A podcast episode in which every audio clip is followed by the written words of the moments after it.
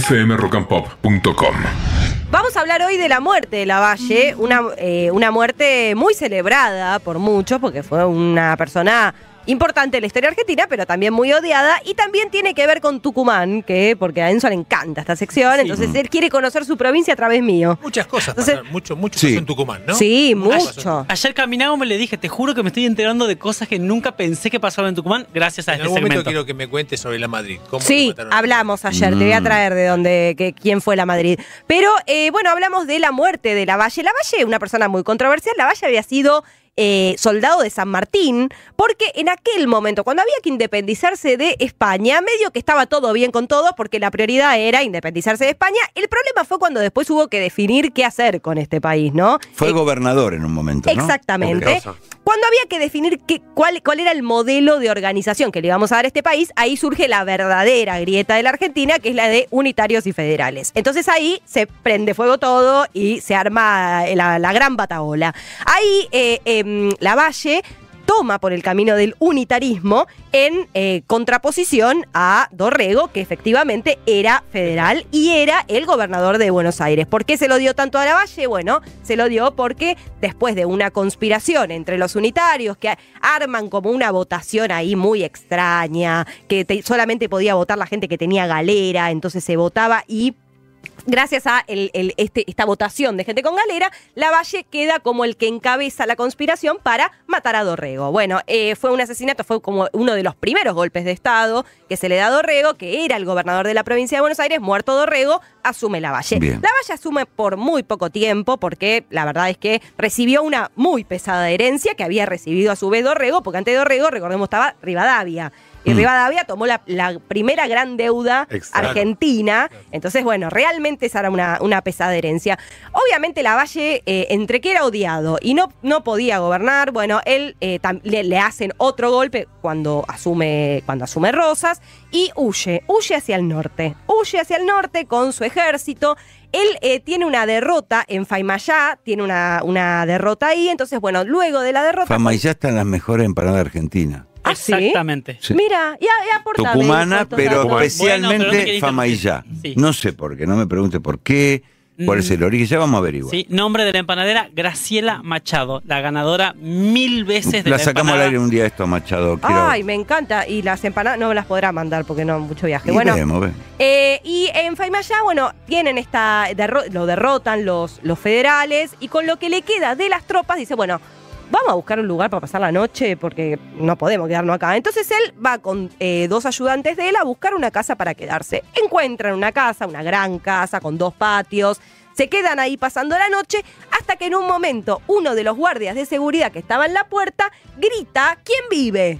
Que era la forma de decir, ¿quién Sí, anda ahí? sí, sí, ¿Quién anda ahí? Bueno, ¿quién anda ahí? Andaba ahí un grupo de lanceros y eh, armados, eh, lanceros y armados, Mm. eh, haciendo una especie de emboscada, que nunca quedó muy claro si lo que, a quien estaban buscando era a Lavalle o estaban buscando a otros eh, unitarios que andaban, digamos, nunca estuvo bien claro si lo que- al que buscaban era a Lavalle, porque de hecho, cuando Rosas luego se entera de que el muerto era Lavalle, después de bastante tiempo, porque las noticias no llegaban como ahora en redes sociales, él manda a disparar unos cañones en, motivo de celebración y todo, pero es como que hubo que avisarle que era Lavalle el muerto, ¿no?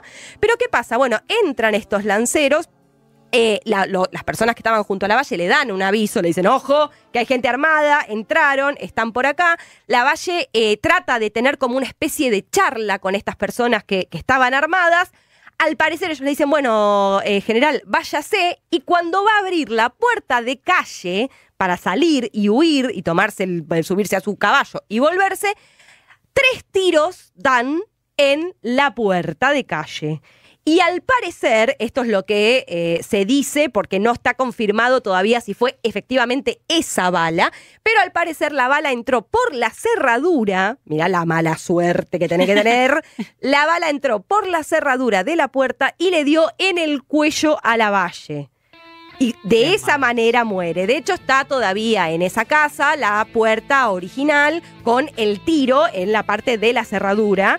Este, como, bueno, muestra de que. Lo que pasa es que, claro, la, la- la puerta está toda tiroteada, entonces es muy difícil saber si ese fue efectivamente el tiro, pero quedó en el mito que fue un tiro por la cerradura, que fue el que, ma- el que mató a la valle. Pero no termina ahí, no termina ahí. Y esto fue muy celebrado por la gente que era, estaba a favor de Rosas y por ende a favor de Dorrego, o sea, los federales que festejaban la muerte de la valle. Porque, ¿qué pasaba? Cuando ya gobernaba Rosas, y esto ya lo hemos contado, había un tema, una obsesión ahí por si moría algún, algún contrincante, bueno, exponer el cuerpo y dar Claro, como, como un una cosa media disciplinadora de si sos, fe- si sos unitario y estás en contra de la revolución federal, esto es lo que te puede pasar. Entonces Rosas, al enterarse que la valle había muerto, dijo, quiero el cuerpo, necesito el cuerpo, vamos a eh, mostrar su cabeza en la plaza pública. Entonces, ¿qué hacen?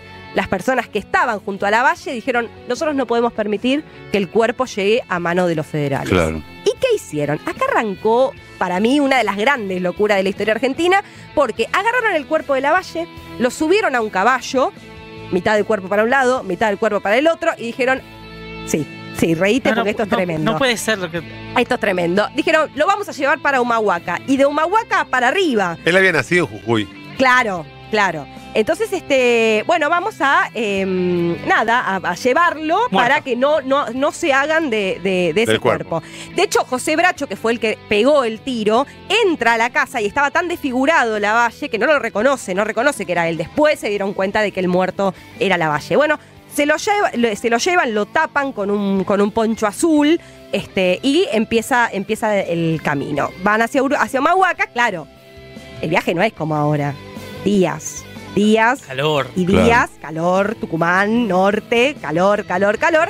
El cuerpo empezó a estar un tanto hediondo, Sí. a alargar cierto, cierta, cierto Sí, olor, sí, ¿no? Cierta cosa media de, de- fea. Mientras, obviamente, que los rosistas, los federales, iban atrás, tratando de hacerse el cuerpo. Iban siguiendo, iban siguiendo el olor. Iban siguiendo el olor, claramente, hasta que uno de los ayudantes que viajaba con la valle y, co- y custodiaba el cuerpo, que era Alejandro Danel, dijo, yo tengo la solución para que esto sea un poquito, por lo menos, más fácil de llevar. A ver, a ver. Yo fui médico, estudié medicina en Francia, y yo sé perfectamente diseccionar un Lo cuerpo. cortaban pedacitos, claro. Entonces, más que llevar un cuerpo entero, lo que convendría es ir trozándolo para poder llevarlo mejor y hacer este viaje un poco más cómodo. Entonces, de esa manera le cortaron la cabeza, le cortaron todas las, bueno, las extremidades, lo fueron cortando, le sacaron el corazón, porque lo desvisceraron, digamos, y parte del cuerpo de la valle fue eh, sepultado cerca de una capilla en Jujuy. Pero el corazón de la valle y la cabeza fue llevado hasta, eh, hasta Bolivia, donde lo enterraron por partes. O sea, quedó distribuido. Hubo dos partes de la valle en dos lugares diferentes. Pero eso no terminó ahí. Claro. No terminó ahí. Porque eh, más adelante eh, hubo que repatriarlo, lo repatriaron eh, y la, la- la urna con los huesos, ah, me lo traje anotado para no, no olvidarme, Mm. la, el- el- la urna con los huesos, la cabeza y el corazón fueron sepultados en Potosí.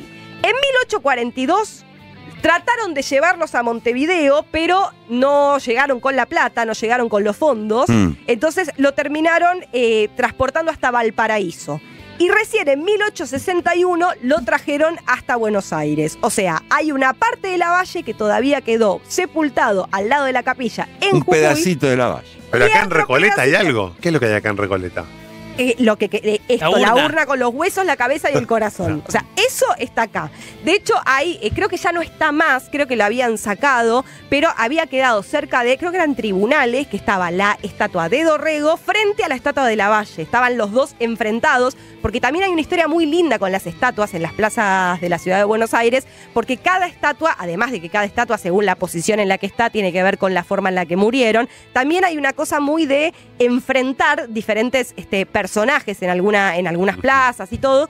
En, como en, en- La en vida, nada, como en la vida, exactamente. Y creo que ahora lo sacaron, no me acuerdo si lo sacaron a Dorrego o lo sacaron a La Valle, la verdad que no me acuerdo, pero eh, estaban enfrentados como, bueno, eh, una cosa bastante irónica de la historia. Pero eh, tardó muchísimo tiempo en poder eh, rep- eh, re- re- repatriar los restos, sobre todo porque, bueno, había que encontrar todos los restos.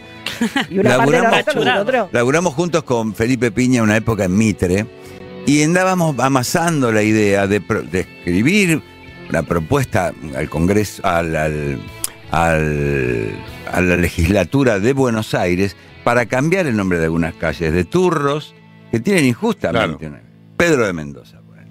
Sí, tipo que dicen que era un ricachón. tremendo. Ricachones, vecinos de guita, de familia de guita, que le gustaba tanto la guita que cuando le dijeron, hay un lugar en la Loma de los Gente que está lleno de oro, hay unos querandíes que no tienen Vamos. ni idea, no saben ni hablar, vamos, vamos, un muerto de hambre que se hizo una fortaleza porque no quería ni tocar un querandí, se mátenlo a todos, esto, sáquenle. No, bueno, hay mucho turro. Yo vivo Vamos a hacer después. A una cuadra de la calle Ramón Falcón. Ramón Ah. Falco. Ramón Falcón, que ha re- reprimió las huelgas obreras del principio del siglo, del siglo XX de una forma terrible, terrible, y se, hace- se hizo en el barrio incluso una movida para cambiarle la calle. Vamos a hacer la lista de los Sí. próceres turros, Excelente. los tipos que tienen calle y no se la merecen. Re. fmrockandpop.com. Conectate.